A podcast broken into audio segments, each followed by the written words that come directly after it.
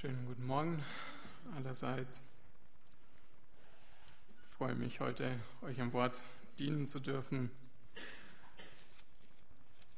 Wir wollen gemeinsam einen Text betrachten aus dem Johannesevangelium. Ähm, wir haben ja eine Predigtreihe, äh, der Michael hat eine Predigtreihe begonnen ähm, ja, zum Thema Begegnungen mit Jesus. Und so eine Begegnung geht es heute auch. Es ist eine sehr bekannte Stelle, aber ich hoffe, dass wir Neues in ihr entdecken und Altes äh, wieder verfestigt werden kann. Denn wir brauchen Erinnerung, wir brauchen ein immer wieder neues Wachrütteln. Ja, persönlich schätze ich diese Predigtreihe sehr. Warum wohl? Sie stellt Jesus Christus ins Zentrum und das ist so wichtig. Ich denke, dass dies gerade auch künftig, das war bisher von Bedeutung und wird auch künftig von großer Bedeutung äh, für uns sein, denn die Gesellschaft, die hat zwar und wird auch immer mehr Jesus Christus aus der Mitte verdrängen. Ja, denn die Menschen, die brauchen gerade heutzutage in unserem Humanismus keinen Stein des Anstoßes. Ähm, sie wollen Frieden schaffen und da ist jeder, der hier nicht ins Schema passt, nicht willkommen. Ja, für uns jedenfalls ist die Begegnung mit Jesus Christus eine wichtige Orientierung. In diesem Wirrwarr des Endzeitgeschehens und ja, man kann ruhig auch sagen, der Globalisierung. So habe ich auch einige Gespräche führen dürfen mit äh, ja, Moslems, und da ist mir dieser Punkt immer wieder so zentral wichtig geworden, hey, schau auf Jesus, ja. Man kann sich da wirklich in vielen Diskussionen verzetteln und vertun, aber Jesus Christus in dem, was er gelebt hat, was er gesagt hat, ist einmalig, definitiv einmalig. Ähm, und deswegen bin ich auch froh, dass wir heute den Blick auf Jesus Christus wenden dürfen. Ich möchte noch kurz beten. Vater im Himmel, und diesen Blick, Herr, den schaffen nicht wir in uns, den werde ich von hier oben nicht schaffen, Vater, dass Herzen auf dich hin ausgerichtet sind, sondern du allein durch deinen Geist weist auf deinen Sohn hin. Und dafür möchte ich dir danken und dich auch jetzt bitten, dass du uns in Wahrheiten deines Wortes führst, auch wenn es vielleicht für viele bekannte Wahrheiten sind, Herr, dass wir neu ähm, das begreifen und schätzen lernen, Herr. Hab vielen Dank dafür. Segne unsere Gemeinschaft jetzt unter dein Wort. Amen. Ja, lasst uns gemeinsam ähm, Johannes Evangelium Kapitel 3 lesen, die Begegnung ähm, des Nikodemus mit Jesus Christus. Johannes Kapitel 3, die Verse 1 bis 21. Es war aber ein Mensch unter den Pharisäern mit Namen Nikodemus, einer von den Oberen der Juden. Der kam zu Jesus bei Nacht und sprach zu ihm, Meister, wir wissen, du bist ein Lehrer, von Gott gekommen, denn niemand kann die Zeichen tun, die du tust, es sei denn Gott mit ihm. Jesus antwortete und sprach zu ihm, Wahrlich, wahrlich, ich sage dir, es sei denn, dass jemand von neuem geboren werde, so kann er das Reich Gottes nicht sehen. Nikodemus spricht zu ihm, wie kann ein Mensch geboren werden, wenn er alt ist? Kann er denn wieder in seiner Mutter Leib gehen und geboren werden?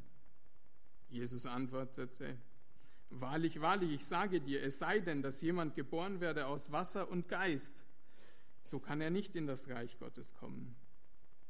Was von Fleisch geboren ist, das ist Fleisch. Und was vom Geist geboren ist, das ist Geist.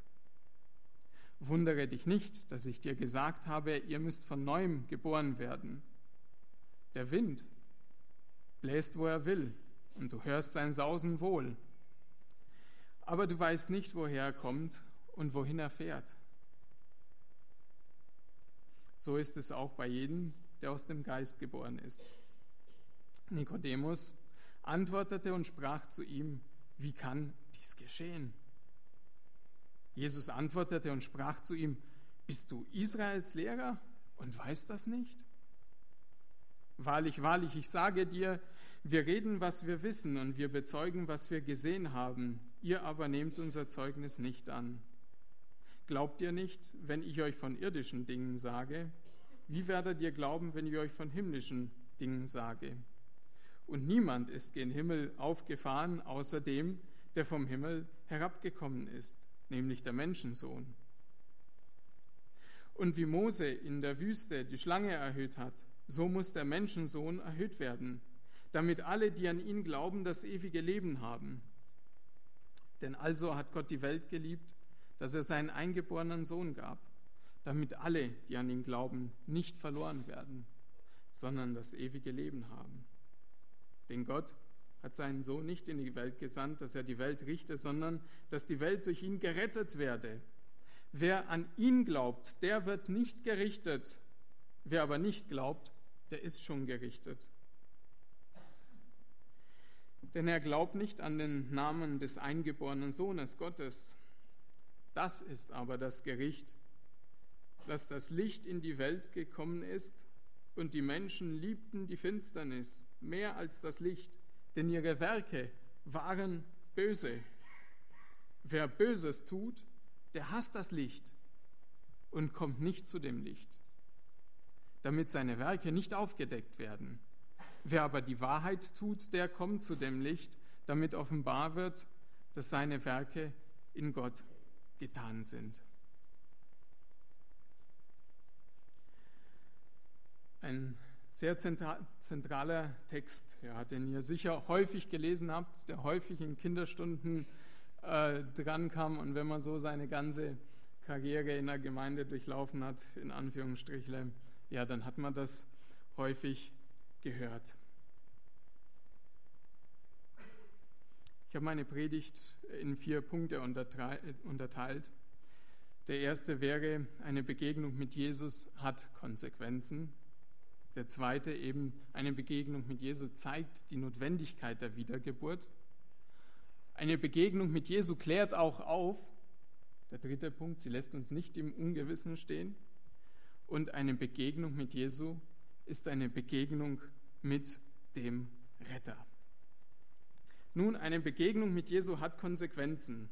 Ich habe es bewusst so überschrieben, zuerst dastehen gehabt, kann Konsequenzen haben. Nein, eine Begegnung mit Jesu hat Konsequenzen. Ob mir jetzt diese Konsequenzen bewusst sind oder nicht, das sei mal dahingestellt, aber Konsequenzen hat sie.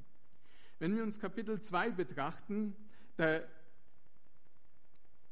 geht es um die Leute, die um Jesu rum waren. Ja. Es geht um die Tempelreinigung und anschließend um das machtvolle Auftreten Jesu. Er tat viele Wunder und viele, die diese Wunder sahen, boah, die waren verzückt, die waren erstaunt, was dieser Mann alles kann.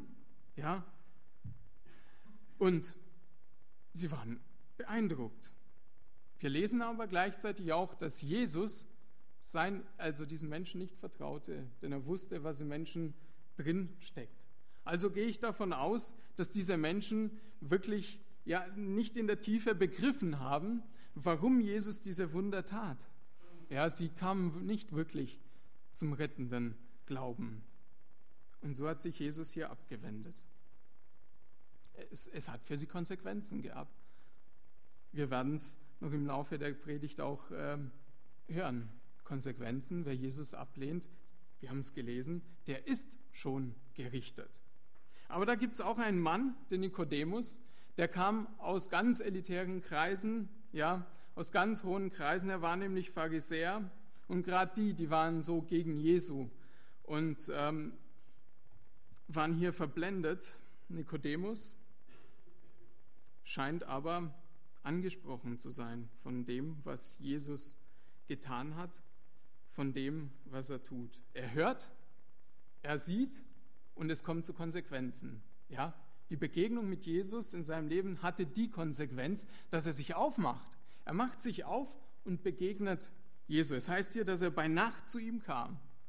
Man kann viel spekulieren, warum bei Nacht. Für mich also ich sehe es am ersten damit verbunden, dass er wohl Angst hatte, ja, dass die anderen Pharisäer dann mit dem Finger auf ihn zeigen ähm, und äh, das auch für ihn hier gewisse Konsequenz neben dann noch hat. Auf jeden Fall, er kommt und hat Fragen an Jesus. Und das ist gut, ja, sein Gewissen, das lässt ihn nicht in Ruhe. Er macht sich auf, er geht. Er sieht die Wunder und er weiß, die Wunder, die, ja, die sind jetzt nicht einfach so entstanden. Da ist jetzt nicht einfach jemand, der vollmächtig spricht und etwas geschieht, sondern die müssen ihre Quelle irgendwo haben, die Wunder. Da muss Gott dahinter stecken. Das sagt er uns ja auch hier, wo er zu Jesus kommt, ja. Du bist ein Lehrer von Gott gekommen, denn niemand kann die Zeichen tun, die du tust. Es sei denn, Gott mit ihm. Gott muss also hinter der Sache Jesu Christi stecken. Also die Konsequenz, Jesus hat mir etwas zu sagen, oder? Jesus hat mir etwas zu sagen.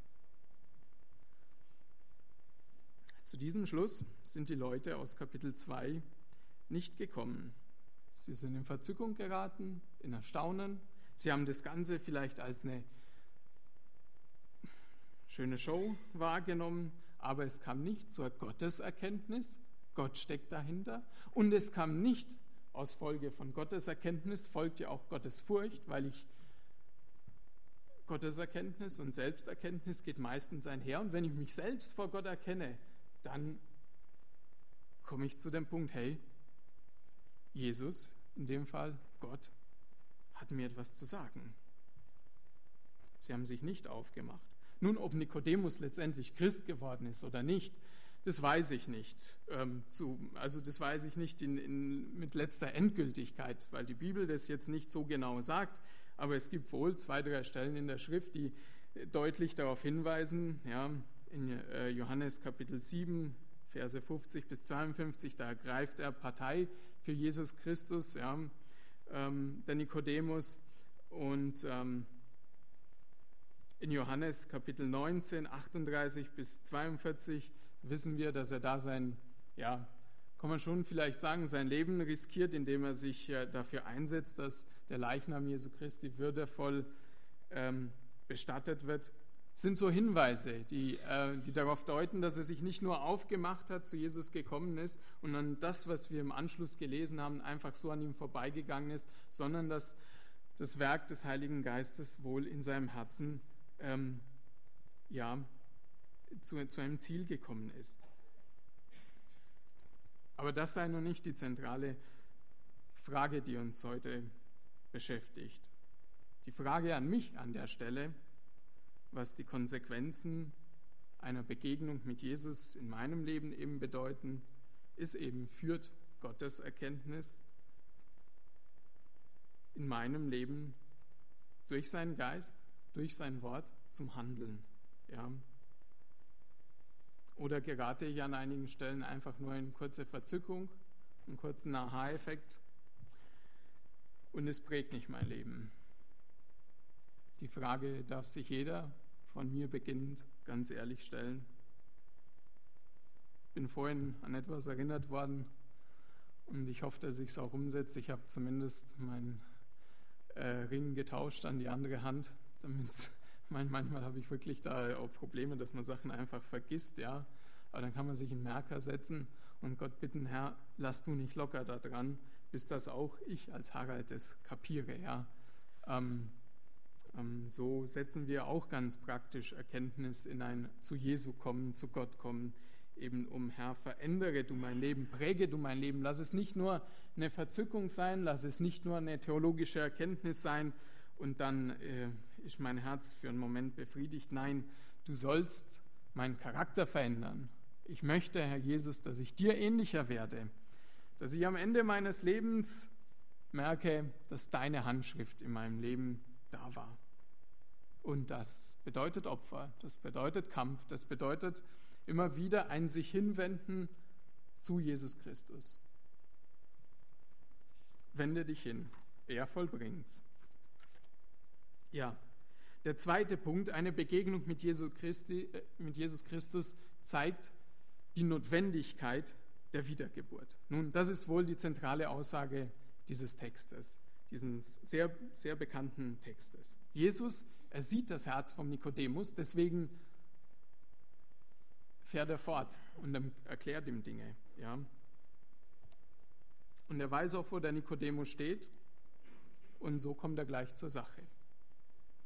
Wir lesen ja nicht, dass er versucht, in Gleichnissen ihn irgendwie wach zu rütteln, wie er es ja häufig getan hat. Er tat auch kein weiteres Wunder.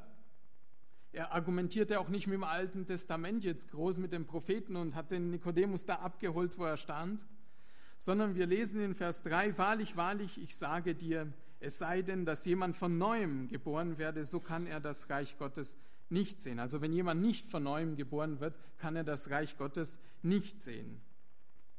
Von neuem geboren Nikodemus. Es geht nicht um ein Akzeptieren irgendeiner Tatsache. Es geht nicht um das Verstehen einer Sache. Es geht um etwas Neues, was in dir entsteht und was in uns entsteht, wenn Gott durch seinen Geist unser Herz wachrüttelt und wir seine Kinder werden. Im Griechischen, äh, das griechische Wort für von neuem geboren, also von neuem, kann auch genauso übersetzt werden mit von oben herab geboren werden. Ja?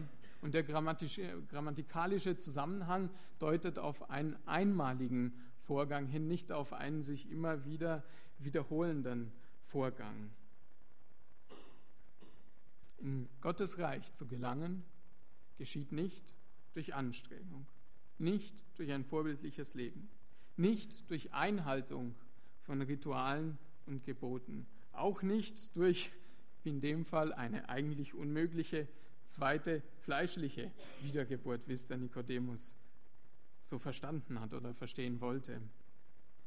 Denn was aus dem Fleisch geboren ist, das ist Fleisch, lesen wir. Und was vom Geist geboren ist, das ist Geist.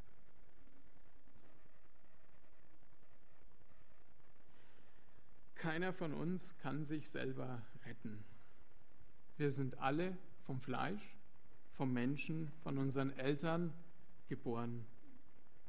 Unser ganzes Sein, dein ganzer Charakter, dein Herz, deine Seele ist von Fleisch letztendlich geboren.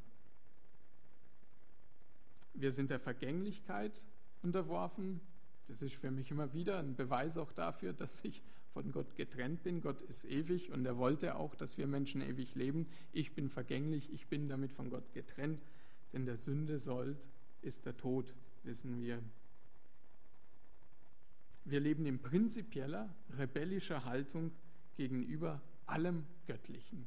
Das ist der Grundzustand des Menschen. Deswegen kann er sich aus diesem Grundzustand nicht retten, weil das sein Ein und alles ist, weil das sein Wesen ist. Das steckt in uns und aus eigener Kraft geht es nicht. Vielleicht der eine oder andere kennt die Geschichte, es ist eine Kindergeschichte, eine Fabel, ähm, die ich einfach zur Verdeutlichung nehmen möchte. Ähm, wobei ich jetzt nicht im Detail auf die Fabel eingehen möchte, aber der Gedanke kommt, kommt daraus. Stell dir vor, du fällst in einen Sumpf irgendwo im Dschungel, ja, du steckst im Sumpf drin, mitten im Sumpf, du kommst nicht an den Rand ran, nichts da, ja, und du zappelst und zappelst und zappelst. Und jetzt kommt jemand, vielleicht auf den Gedanken und sagt, hey, toll, ich meine, ich habe nur ein paar Haare, ja, ich ziehe mich jetzt an den eigenen Haaren hier aus dem Sumpf raus. Das wäre doch machbar, oder? Geht's? Geht nicht. Bitte? In der Fabel geht es auch nicht. Es ist eine christliche, ein christliches äh, Beispiel.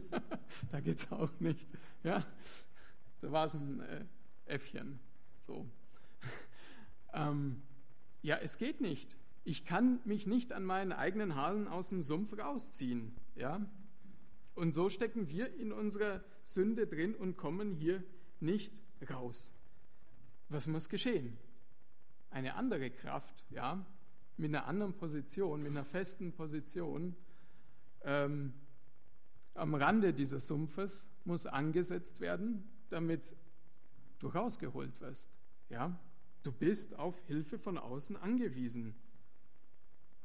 Du brauchst jemanden, der hier einen anderen Standpunkt hat, der andere Maßstäbe hat, um dich hier herauszuziehen. Und so stecken wir in den Sumpf, im Sumpf der Sünde drin.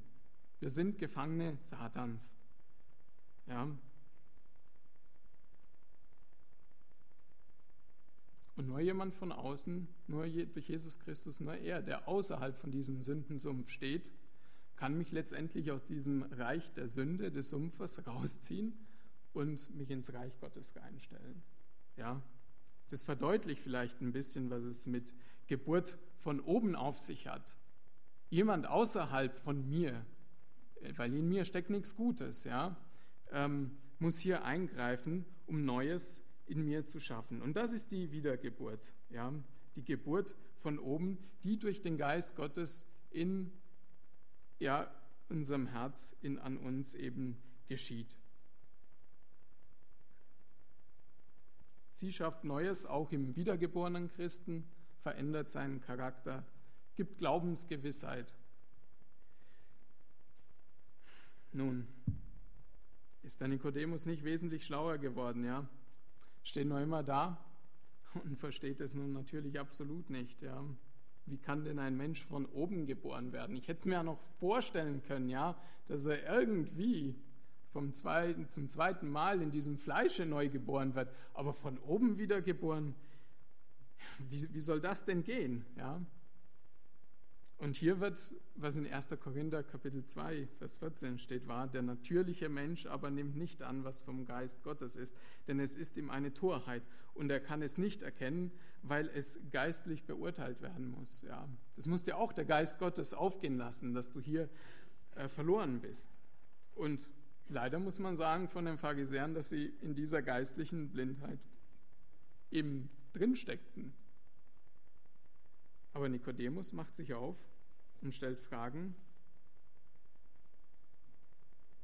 Und Gott geht auf diese Fragen ein. Also Jesus Christus geht auf diese Fragen ein.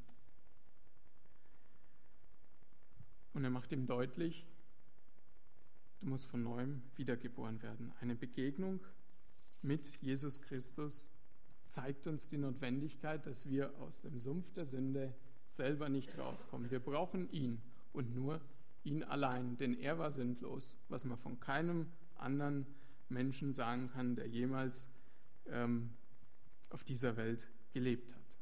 Nun, eine Begegnung mit Jesus klärt auf, sie lässt uns nicht im Dunkeln stehen. Der dritte Punkt. Also der Nikodemus, der hat es nicht verstanden, ja?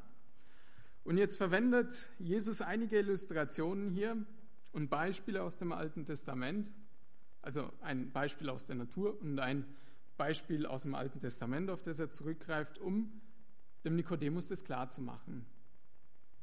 Und das dürfen auch wir uns zu, zu Gemüte führen. Wie geschieht Geburt von oben? Nun, zuerst im Vers 8 heißt es, der Wind, der bläst, wo er will.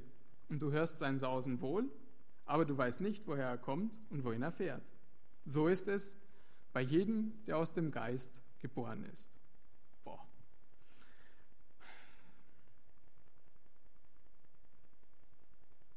Hier wird uns der Wind, ein Naturschauspiel, als Beispiel für die, fürs Wirken des Heiligen Geistes an uns Menschen und damit auch für die Wiedergeburt vor Augen gehalten. Lasst mich mal das durch äh, ein bisschen auseinandernehmen, was da drin steckt. Und anschließend kommen wir zum Beispiel aus dem Alten Testament. Nun, einige Analogien. So wie der Wind da weht, wo er will, ja, und nicht, wo wir wollen. Du kannst dem Wind nicht befehlen, ja, jetzt da drüben hat es mir gerade ein bisschen Laub im Garten geweht.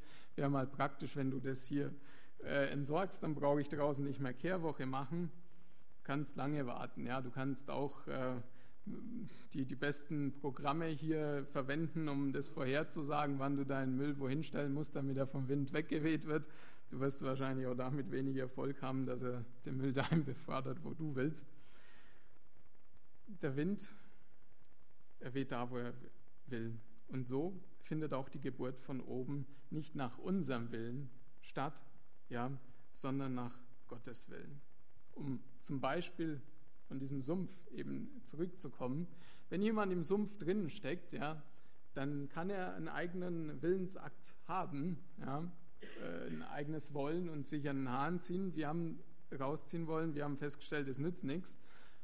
Aber die Hilfe von draußen kann er nicht befehlen, ja, sondern die Hilfe muss sich aufmachen und kommen und reagieren auf die Situation. So ist es auch mit dem Geist Gottes und mit der Wiedergeburt. Ja, der Wind, er ist auch unsichtbar, der zweite Vergleich. Ja. Wir hören und sehen, was er anstellt. Wir hören sein Sausen, heißt es hier im Vers. Aber wir sehen ihn nicht. So ist, auch die, so ist es auch mit der Geburt äh, von oben. Ja. Von außen können wir nicht beurteilen, wer jetzt gläubig ist und nicht. Aber wir können sehr wohl an den Auswirkungen im Leben von jemandem erkennen, ähm, ob er Kind Gottes geworden ist oder nicht. Mir geht es ja nicht um ein Urteil und ein Verurteilen, aber äh, so, ja, das obliegt Gott allein. Aber aus Glauben folgen Werke, folgt ein veränderter Charakter.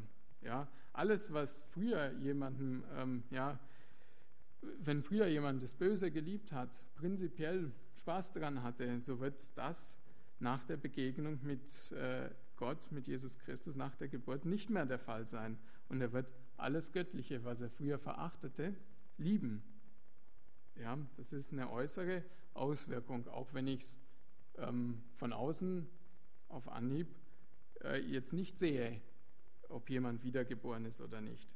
Den Wind der dritte Punkt, den kann ich nicht vollkommen verstehen. Ja, ich kann Ansätze, hat man ja heutzutage ganz gut, aber ich kann ihn nicht vollkommen verstehen. Ich weiß nicht, wie es hier heißt, woher er kommt und woher, wo er hinfährt. Und so ist es letztendlich auch mit der Wiedergeburt. Vollkommen kann ich es nicht verstehen. Ich habe diesen Punkt jetzt überschrieben mit eine Begegnung mit Jesus klärt auf. Ich werde zu dem Teil noch kommen, aber vorweg gesagt, vollkommen werdet ihr als Mensch die Wiedergeburt nicht verstehen. Und ich muss sie auch vollkommen nicht verstehen. Waren sie sicher in Ewigkeit, werden wir das gut verstehen. Ähm, der Wind, der vierte Punkt, ist auch nicht vorhersehbar, vorhersagbar. Ja, so kann ich auch nicht sagen an Evangelisation oder was weiß ich, was für Bemühungen ich auch anstelle, um das Wort Gottes weiterzugeben ja, da sollte jetzt mal eine Wiedergeburt stattfinden. Das kannst du auch in deinem eigenen Leben, wenn du noch kein Kind Gottes bist. Du kannst es nicht bestimmen, ja. Du kannst es nicht bestimmen und deine Eltern können es nicht für dich bestimmen. Ähm, es ist das Werk des Heiligen Geistes. Also können wir hier zusammenfassend sagen, der Geist Gottes und damit auch die Wiedergeburt ist nicht von uns abhängig und kontrollierbar. Ja, nicht in meinem Leben, nicht im Leben eines anderen auf alle geistlichen Gaben auch bezogen. Ja. Aber die Auswirkungen einer Wiedergeburt, die müssen und sollen und dürfen in meinem Leben wahrnehmbar werden und die sollen auch im Leben meiner Geschwister erkennbar sein. Tja, so. Eine Begegnung mit Jesus klärt auf. Also, der Nikodemus, der stellt dann auch nochmal die Frage in Vers 9, wie kann dies denn geschehen? und wahrscheinlich besonders, ähm, besonders äh, ruhig oder überzeugt oder zufrieden bist du mit dieser Antwort vielleicht auch nicht. Ja, ich erkenne hier eine Souveränität Gottes, aber dann stehe ich da und sage, ja, mm, und was ist jetzt mit mir? Was muss ich tun? Wie, wie soll das geschehen? Und ich bin froh und dankbar, dass ähm, ähm, Jesus jetzt weiterfährt und in Vers 14 ein Beispiel aus dem Alten Testament nimmt. Ich lese Vers 14 und 15. Und wie Mose in der Wüste die Schlange erhöht hat, so muss der Menschensohn erhöht werden, damit alle, die an ihn glauben, das ewige Leben haben. Ich komme kurz noch auf diese Schlange zurück, aber vorweg wir haben gesehen, der Geist Gottes, ein souveränes Handeln. Ich kann es nicht bestimmen, wann es geschieht. Aber wenn ich äh, weiter hier lese, ja, Erklärungen, die an Nikodemus eben gehen, so ist es eigentlich auch eine klare Aussage bezüglich des Glaubens und äh, dass alle, die glauben, Vers 16 bringt es ja noch klarer auf den Punkt, ja, die sich zu Jesus hinwenden, ewiges Leben haben werden. Auch wenn ich das mit der Wiedergeburt nicht in der Hand habe. Steht hier eine Verheißung drauf. Johannes 6, Vers 37, ist auch nochmal deutlich aufgezeigt. Da lesen wir, alles, was mir der Vater gibt, wird zu mir kommen. Und wer zu mir kommt, den werde ich nicht hinausstoßen. Ja? Auch wieder das, ja, was der Vater mir gibt. Ja, wer, woher weiß ich, was der Vater mir gibt? Aber dann andererseits steht auch wieder da, werde ich nicht hinausstoßen. Ja? Und darüber bin ich unheimlich froh, ja, dass hier ähm, in diesem Text sich letztendlich auf einer Seite die Souveränität Gottes klar darstellt, aber auf der anderen Seite auch die Einfachheit des Evangeliums. Denn also hat Gott die Welt geliebt, dass er seinen eingeborenen Sohn gab. Und jetzt warum? Damit alles kompliziert und schwierig ist? Nein, damit alle, die an ihn glauben, nicht verloren gehen, sondern das ewige Leben haben. Nun, dann bringt er das Beispiel hier mit der Schlange, ja, eine Typologie, ein ja, Vergleich. Ähm, wir wissen aus dem Alten Testament, das Ganze steht in 4. Mose 21, 4 bis 9, ähm, das Volk Israel ist häufig mürrisch geworden und war häufig nicht mit dem einverstanden, wie Gott geführt hat und, ähm, und hat immer wieder aufbegehrt, war immer wieder, ist, sind sie in Unglauben gefallen, in Ungehorsam. Und so war es auch hier wieder mal so weit, dass sie gesagt haben, also weiß der Mose, das Manna hier, das hängt mir so zum Hals raus. Es steht, steht drin, ich habe es nachgelesen, die Nahrung, die ekelte sie. Ja? Die Nahrung, die von Gott für sie eben gegeben war. Nun, Gott hat einiges Handeln von ihnen geduldet, aber an dieser Stelle greift er ein und es geschieht Gericht. Ja, sofort. Ja, haben sie gemerkt, dass sie schon gerichtet sind über ihr mürrisches Handeln. Ja, er schickt Schlangen, heißt es, Feuerschlangen, und die haben die Israeliten gebissen und das Ganze führte zum Tod. Ja.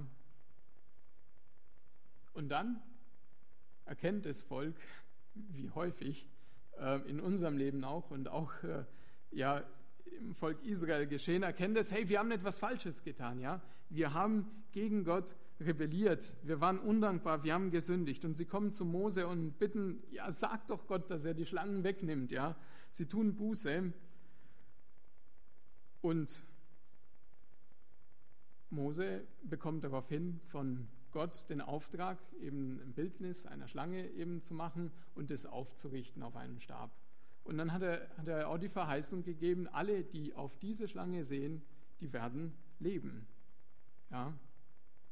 Und das verwendet hier Jesus im Hinblick auf sich und sagt, ja, ich werde, ich werde auch mal am Kreuz hängen. Und wenn du das, was am Kreuz geschehen ist, für dich im Glauben annimmst, dann wirst du gerettet werden. Und so war es auch bei der Schlange. Ja. Es hat einen Willensakt erfordert, auf die Schlange zu sehen. Ich setze mein Vertrauen in das Wort Gottes. Ich schaue hin. Zur Heilung wird es rein theoretisch oder ja, wird es wenig beigetragen haben, gar nichts beigetragen haben zur tatsächlichen Heilung. Die Heilung, die kam ja von Gott. Ja.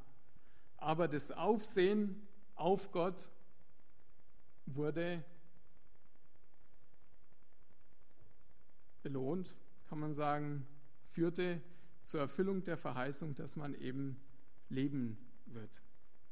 Und dieses einfache Beispiel, stellt euch vor, ein rebellisches Volk, ja, das sind wir auch, in der Wüste. Ähm, die haben keine Bibel gehabt, so viel drin zu lesen und äh, hier noch zig Kommentare und Bibelübersetzungen und so. Sie haben einzig und allein diesen Auftrag gehabt schaut auf die Schlange und ihr werdet leben. Und so sagt Jesus, das gleiche sagt Jesus von sich selber auch. Gucke auf mich, ignoriere mein Werk nicht, das ich am Kreuz für dich getan habe, ja, und du bist gerettet. Und du wirst ewiges Leben haben. Damit alle, die an ihn glauben, ewiges Leben haben. Da, Entschuldigung, Vers 14b, so muss der Menschensohn erhöht werden, heißt es ja. Damit alle, die an ihn glauben, ewiges Leben Leben haben.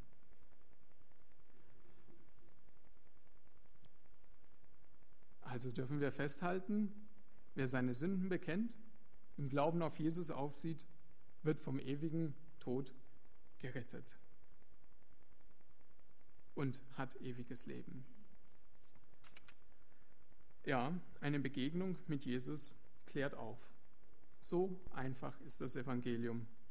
Und auf der anderen Seite, so souverän handelt Gott. Und das dürfen wir so nebeneinander stehen lassen und brauchen nicht über die Souveränität Gottes richten, sondern uns das angucken hier, was, ähm, wo wir herausgefordert sind. Ja, der letzte Punkt, eine Begegnung mit Jesus, ist eine Begegnung mit dem Retter. Wir haben hier gelesen, dass Gott seinen Sohn nicht als Richter gesandt hat, sondern als Retter. Wir leben in der Gnadenzeit und das ist wunderbar.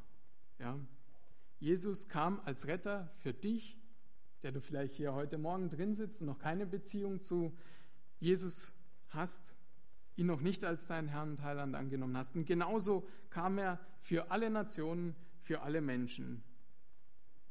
Und so fassen es die nächsten drei Verse, die ich uns einfach nochmal vorlesen möchte, ähm, das ganze Evangelium wunderbar zusammen. Denn also hat Gott die Welt geliebt, dass er seinen eingeborenen Sohn gab, damit alle, die an ihn glauben, nicht verloren werden, sondern das ewige Leben haben. Denn Gott hat seinen Sohn nicht in die Welt gesandt, dass er die Welt richte, sondern dass die Welt durch ihn gerettet werde. Wer an ihn glaubt, der wird nicht gerichtet. Diese Antwort bekommt Nikodemus, der hohe geistliche Gelehrte, auf seine Frage, auf seine Herzensfrage, die steht ja nicht ausformuliert da, aber es wird wohl seine Herzensfrage sein, Gott, Jesus, wie komme ich mit dir klar, wie komme ich mit dir ins Reine, bekommt er auf die Frage, wie kann denn Wiedergeburt von oben geschehen? Und dies ist nach 2000 Jahren die gleiche Antwort an dich, der du heute da sitzt. Und es ist äh, eine Erweisung seiner Macht und Herrlichkeit, dass wir heute da sitzen. Eine Botschaft, die vor 2000 Jahren weitergegeben wurde, hat heute noch genau die gleiche Vitalität und Gültigkeit wie früher.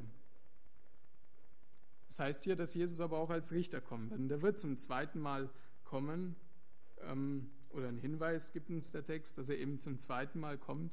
Und dann werden all diejenigen, die jetzt schon ihn nicht annehmen, die jetzt schon gerichtet sind, ihr endgültiges Urteil empfangen. Ja? Um zum Beispiel vom Sumpf wieder zurückzukommen, wenn ich die Hilfe von außen nicht annehme, ja, was dann? Dann ist mein Urteil schon gesprochen. Da braucht nichts mehr geschehen. Ja? Ich werde in diesem Sumpf untergehen, wenn ich die äh, Hilfe von außen nicht annehme. Wenn du Jesus nicht als deinen Retter angenommen hast, dann komm heute zu ihm. Komm heute zu ihm. Gib ihm dein Leben und lern ihm vertrauen. Lern von ihm, was Sinn des Lebens bedeutet. Lern von ihm, was echte Freude bedeutet. Und habe Gewissheit. Gewissheit, dass mit diesem Leben nicht alles zu Ende ist. Und Gewissheit, dass du weißt, wo du nach diesem Leben eben bist. Und du wirst vom Reich Satans aus diesem Sumpf eingehen in das andere Reich, in das Reich Gottes ins ewige Leben. Ja, eine kurze Zusammenfassung in zwei Sätzen. Die Begegnung von Nikodemus mit Jesus hier stellt uns klar die Souveränität Gottes einerseits vor Augen, andererseits aber auch die Einfalt, will ich schon fast sagen, die Einfachheit des Evangeliums. Jesus benutzt das Beispiel der ehernen Schlange und zeigt uns, was es bedeutet, zu glauben, zu vertrauen. Ganz einfach. Ja? Und ich finde es so schön, ähm, wie genial hier auch das Alte Testament und das Neue Testament Hand in Hand gehen und das eine das andere erklärt und in diesem Fall ähm, uns wirklich plastisch vor Augen führt. Und dann bleibt der Aufruf an dich und an mich, wenn du Kind Gottes bist, dich weiterhin einfach äh, in seine Nachfolge zu stellen, dich von seinem Geist verändern zu lassen in deinem Charakter, äh, Konsequenzen zu ziehen aus Erkenntnissen. Und wenn du nicht Kind Gottes bist, komm heute zu ihm. Komm heute zu ihm und vertraue ihm dein Leben an. Amen. Ja, bete noch zum Schluss mit uns. Vater im Himmel, ich möchte dir danken, Herr, dass dein Wort so klar ist, dass wir es ähm, gut verstehen können, Herr. Ich möchte im Besonderen bitten, dass wir besondere Sorgfalt auf die Punkte legen, die wir gut verstehen, dass sie wirklich auch unser Leben verändern und es bei uns zum gehorsamen Handeln kommt, Herr. Danke, dass du aber auch hier das Wollen in uns erregst äh, und auch ja das Vollbringen, Vater, dass wir immer wieder deine Kraft, Herr, auch in Anspruch nehmen dürfen. Vater, ich danke dir aber auch, dass, dass du auf der anderen Seite ja so souverän bist und ich dich nicht verstehen kann, Herr.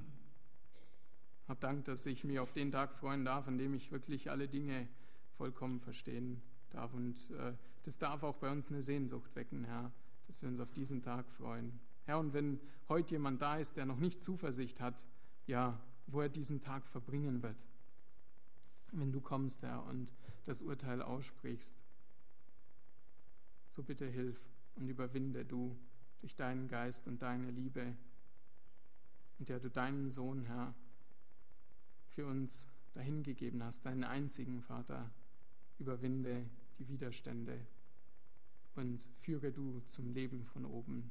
Ich bitte dich darum. Amen.